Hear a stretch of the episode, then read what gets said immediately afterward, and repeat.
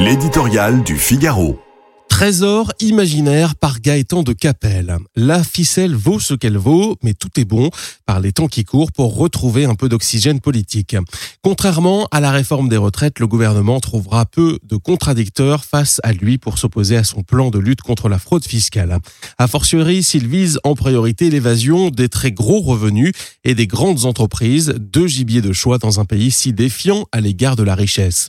Personne ne viendra contester cette traque à grande échelle qui n'a rien de choquant en soi. Quoi que l'on pense de la rapacité du fisc, se soustraire frauduleusement à l'impôt constitue bien un acte de délinquance. La désignation des ultra-riches et des multinationales à la vindicte populaire flattera sans doute les amis de Jean-Luc Mélenchon et apaisera peut-être un peu ces classes moyennes que le gouvernement rêve de reconquérir. Il n'est pas certain, en revanche, que cela soit d'un grand secours pour résoudre les problèmes budgétaires de la France.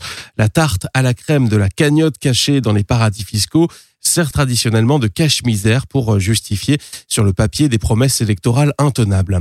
Nul n'est capable d'évaluer ce trésor imaginaire, même pas le ministre des Comptes publics. Au passage, les services de Bercy font déjà preuve d'une efficacité redoutable pour contrôler et redresser les contrevenants. Sur le fond des choses, la France ne souffre pas tant d'un problème de fraude que de pression fiscale. Championne toute catégorie des impôts et taxes pour les entreprises comme pour les particuliers.